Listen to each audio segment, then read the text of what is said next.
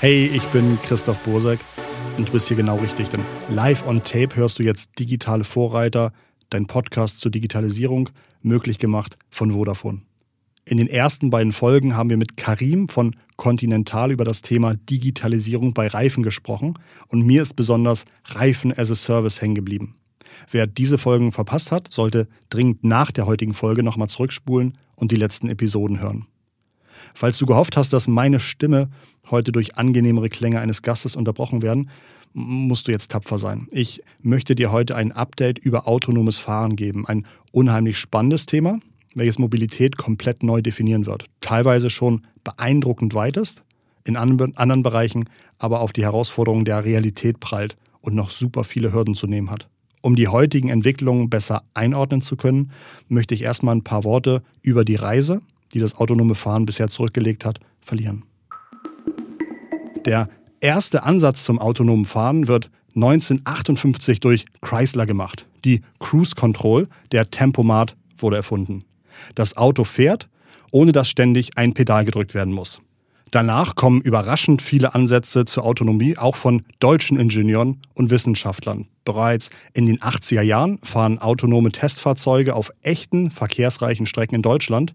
Es sind aber noch extrem viele manuelle Eingriffe notwendig.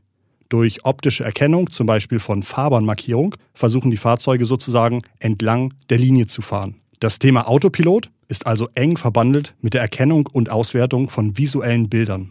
Pioniere der deutschen Bilderkennungsforschung legen also auch Grundsteine für die heutigen autonomen Fahrzeuge. Ab 2004 hat das amerikanische Militär eine gute Idee. Anstatt selbst die teure Forschung zu finanzieren, veranstaltet man einen Wettbewerb, die DARPA Challenge. Teams müssen mit einem selbstgebauten autonomen Fahrzeug eine ca. 240 Kilometer lange Strecke bewältigen, ohne dass per Fernsteuerung geholfen werden darf. Dem Gewinner winkt ein gut dotierter Militärkontrakt. Im ersten Jahr gewinnt noch niemand, aber in den Folgejahren. DARPA-Gewinner finden sich später dann auch in den Entwicklungsteams großer Tech-Companies wieder. Beim Endkunden im Auto finden wir Autonomietechnik zum Beispiel seit ca. 2010 in Form von Einparkassistenten wieder. Seit 2015 können Autos sogar ganz ohne Fahrer und Zutun einparken.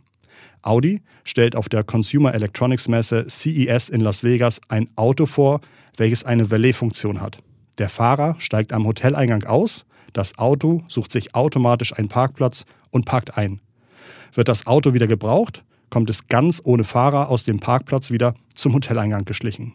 Autonomes Fahren in Kraftfahrzeugen scheint nutzbare Wirklichkeit zu werden. Dabei fängt Autonomie streng genommen schon viel früher an. Autonomes Fahren wird nämlich in sechs Stufen unterteilt. In der Stufe 0 fährt der Fahrer alleine. Das Fahrzeug ist also nicht autonom. Stufe 1 wird definiert durch Systeme, die zum Beispiel die Distanz zum Vordermann beachten und die Geschwindigkeit aktiv beeinflussen können. Bei der Stufe 2 spricht man bereits von Teilautomatisierung. Das Kraftfahrzeug kann die Spur halten. Das erwähnte Einparken fällt also zum Beispiel unter Stufe 2 oder auch der Stauassistent gehören dazu. Das Auto regelt die Geschwindigkeit und fährt wieder an, sobald der Stau vorankommt. Aktuell sind wir eigentlich auf der Stufe 3 der sogenannten Bedingungsautomatisierung. Das Fahrzeug blinkt, führt selbstständig Spurwechsel durch, regelt Geschwindigkeit und navigiert. Der Fahrer muss sich aber jederzeit bereithalten und darf die Aufmerksamkeit nicht vom Verkehr abwenden. Im Grunde fallen die Systeme von Tesla, Audi und vielen anderen Herstellern darunter. Dank des hervorragenden Marketings denkt man bei Autopilot aber oft ausschließlich an Tesla. Stufe 4 ist die Hochautomatisierung. Das Fahrzeug wird automatisch geführt der Fahrer muss wirklich nur noch ausnahmsweise eingreifen. Solche Systeme sind noch im Test oder in der Entwicklung und noch nicht wirklich für den Endkunden verfügbar. Vor einigen Jahren war besonders Tesla noch super optimistisch, dass wir bereits heute Stufe 4 fahren könnten. Inzwischen zählt der Zeitplan von beispielsweise Ford oder Volvo aber auf 2021. Volvo arbeitet hier übrigens mit dem chinesischen Suchtechnologiekonzern Baidu zusammen, das chinesische Pendant von Google sozusagen. Die Vollautomatisierung oder Stufe 5 bedeutet, dass gar kein Fahrer erforderlich ist. Nicht einmal das Lenkrad oder Pedale sind vorgesehen. Für den Massenmarkt also heute noch komplett unvorstellbar. Aber es gibt schon isolierte Einsatzmöglichkeiten. Personenbusse, die zum Beispiel auf einer festgelegten Strecke fahren. Auf Sylt ist so ein autonomer Bus seit diesem Jahr im Einsatz und auch in der Hamburger Hafen City testet der HVV Personenbusse ohne Fahrer. Eine Stufe weiter ist man bereits in Phoenix, Arizona. Der Bundesstaat hat sich früh entschlossen, besonders liberale Gesetze für autonomes Fahren zu schaffen, um einen Standortvorteil zu haben. Die Google-Tochter Waymo, anfangs von einem deutschen DARPA-Challenge-Gewinner mitgeprägt, fährt hier bereits seit ein paar Jahren mit komplett fahrerlosen Taxis. Per App können die Einwohner die Wagen rufen und werden dann an ihr Ziel gefahren. Bisher kostenlos. Waymos laufen erstaunlich zuverlässig. Sie können inzwischen weit über 10.000 Kilometer fahren, ohne dass es zu irgendwelchen Eingriffen oder sogar Unfällen kommt. Unfälle bei Waymo waren bisher immer durch die Schuld anderer Verkehrsteilnehmer passiert. Zum Glück ohne größere Personenschäden. Seitdem es so langsam wirklich darum geht, den Fahrer aus dem Lenken des Fahrzeugs zu nehmen, fangen auch ganz neue Diskussionen an. In Deutschland ist besonders die Diskussion um die sogenannte Dilemmasituation noch nicht abgeschlossen. Die Dilemmasituation beschreibt das Ereignis, falls ein Personenschaden unvermeidbar ist und das Auto abwägen muss, welche Person geschützt werden soll. Zum Beispiel soll ein Autopilot im Notfall bei einem Frontalaufprall den Fahrer verletzen oder lieber ausweichen und einen Fußgänger überfahren. Dafür aber den Fahrer schützen. Oder ist beispielsweise ein vollbesetzter Wagen mit fünf Leuten schützenswerter als ein Wagen mit nur einer Person? Seit zwei Jahren dürfen auch in Deutschland Systeme der Stufe 3 eingesetzt werden, bei denen der Fahrer sich teilweise vom Fahrgeschehen abwenden darf, falls das Fahrzeug entsprechend ausgestattet ist. Ein Waymo-Betrieb wäre aktuell hier aber nicht möglich und berechtigterweise bangt die deutsche Automobilindustrie in Deutschland um Standortnachteile. Und aufgrund der starken öffentlichen Wahrnehmung wird über jeden Unfall extrem umfangreich berichtet. 2018 hatte Uber in einem Autonomiefahrzeug eine Fußgängerin nicht erkannt und tödlich verletzt. Solche Nachrichten prägen unseren Eindruck von Autopiloten extrem und nachhaltig. Dabei, unter guten Bedingungen auf trockener Straße, scheinen selbst die aktuellen Stufe 3-Systeme schon weniger Unfälle pro Kilometer zu verursachen als menschliche Fahrer. Durch das ständige Lernen werden die Autopiloten hierbei jeden Tag und jeden Kilometer besser. Und dank Konnektivität stehen jedem Fahrzeug die Erfahrungen aller Autopiloten zur Verfügung und werden ständig aktualisiert. Die Wahrnehmung ist aber eine andere. In den USA haben noch 71 Prozent der Befragten Angst davor, ein autonomes Fahrzeug zu fahren. Und vor einem Jahr waren das nur 61 Prozent. Nur 20 Prozent würden ihre Kinder in ein autonomes Fahrzeug stecken. Autopiloten haben sozusagen noch ein Publicity-Problem. Trotz der beeindruckenden Zahlen und den vielen Kilometern ohne Unfälle glauben die Hälfte der Leute noch dieses Jahr, dass autonome Fahrzeuge gefährlicher sind als Fahrzeuge, welche durch Menschen gefahren werden. Dabei ist einer der Gründe für den Autopiloten ja eigentlich gerade die erhöhte Sicherheit. Sensoren sind nie abgelenkt, können in alle Richtungen gucken und haben mehr Weitsicht. Weitere Vorteile der Autonomie sind zum Beispiel, dass auch Senioren oder Bewegungseingeschränkte wieder mehr Mobilität erreichen können.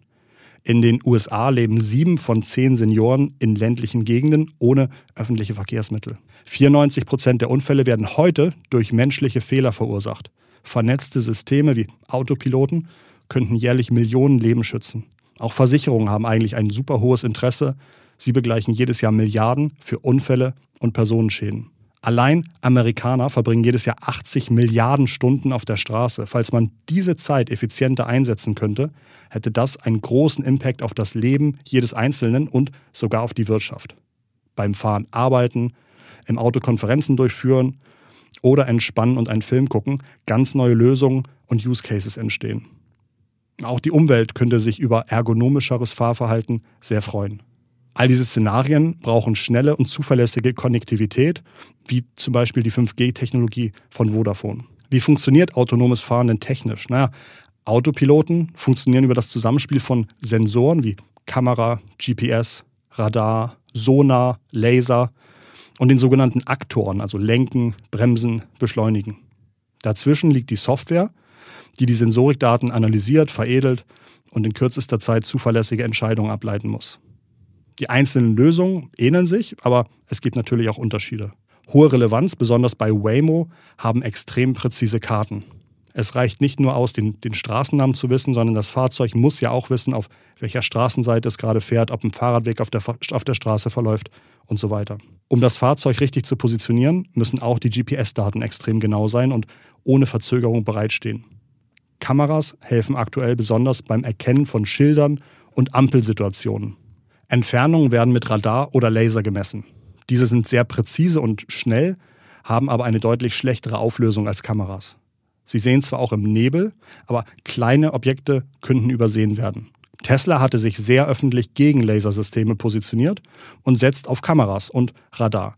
Der Tesla-Radar kann ca. 160 Meter nach vorne gucken und funktioniert unter allen Witterungen. Für das Erkennen naher Objekte wie vorbeifahrende Fahrzeuge oder Fahrräder oder Leitplanken setzen die Systeme auf Sonar. Ein bisschen wie die Einparksensoren vorne und hinten am Auto. Aktuell ist es nicht sehr wahrscheinlich, dass wirklich jeder das Selberfahren aufgeben möchte. In einer Umfrage sagen über 70 Prozent der Autofahrer, dass sie viel oder sehr viel Freude am Selberfahren haben. Und das wird sich in den Jahren auch nicht so schnell ändern. Im nächsten Jahr können bereits über 10 Millionen Autos der Autonomiestufe 3 weltweit auf den Straßen fahren und in 10 Jahren soll jeder fünfte Neuwagen komplett autonom sein. Auch wirtschaftlich bedeutet autonomes Fahren komplett neue Chancen und Herausforderungen. Die Dienste Uber oder Lyft könnten durch autonome Fahrzeuge plötzlich hoch profitabel werden, denn bis zu 60 Prozent ihrer Kosten sind Lohnkosten für den Fahrer. Andererseits könnten viele Leute das Interesse verlieren, selber ein Auto zu besitzen. Denn autonome Fahrzeuge, die immer und günstig auf Knopfdruck zur Verfügung stehen, könnten interessanter werden. Das würde den Automobilherstellern das Leben sehr schwer machen. Gewinner sind aktuell beispielsweise Unternehmen, welche visuelle Daten verarbeiten. Nvidia ist ein Grafikkartenhersteller und perfekt positioniert für diese Nische, ein wichtiger Anbieter zu werden. Die letzten fast 100 Jahre hat sich das Auto nicht stark verändert. Es sind super viele Helferlein dazugekommen, aber auch vor 100 Jahren gab es ein Lenkrad und Pedale und heute auch. In den nächsten 10 Jahren wird sich mehr am Kraftfahrzeug verändern als in den letzten 100 Jahren zusammen. Autonomes Fahren ist unheimlich aufregend, also im positiven Sinne, und wird in der Digitalisierung wirken wie Hefe im Brotteig. Für 5G ist autonomes Fahren eine der Einsatzmöglichkeiten mit dem größten Fantasiepotenzial an notwendigen und möglichen Use Cases. Einzelne Probleme aus der Straßensicherheit kann man aber schon heute isolieren und gezielt mit Sensoren und Lösungen versehen. Auch ohne autonomes Fahren. Vodafone 5G liefert hier die Infrastruktur. Es gibt zum Beispiel ein Mobility Lab und geniale Lösungen. Welche Lösungen es gibt, wann wir diese in unseren Fahrzeugen erwarten können und wann Autos um die Ecke gucken können mit 5G, das erzählt mir in der nächsten Folge ein absoluter Experte für vernetzte Sicherheit. Ich freue mich jetzt schon auf meinen Gast und ich freue mich, wenn auch du dann wieder dabei bist. Falls noch nicht geschehen, dann abonniere bitte den Podcast. Und falls du jemanden kennst, der diese Folge autonomes Fahren interessant findet, dann empfehle die Folge doch gern weiter. Bei meinem Auto heißt autonomes Fahren noch, dass ich mit den Knien lenken muss, aber ehrlich gesagt freue ich mich wahnsinnig auf ein Auto mit Autopilot. Wir sprechen uns aber schon früher wieder, nämlich nächste Woche. Bis dahin gute Fahrt und digitale Grüße, dein Christoph.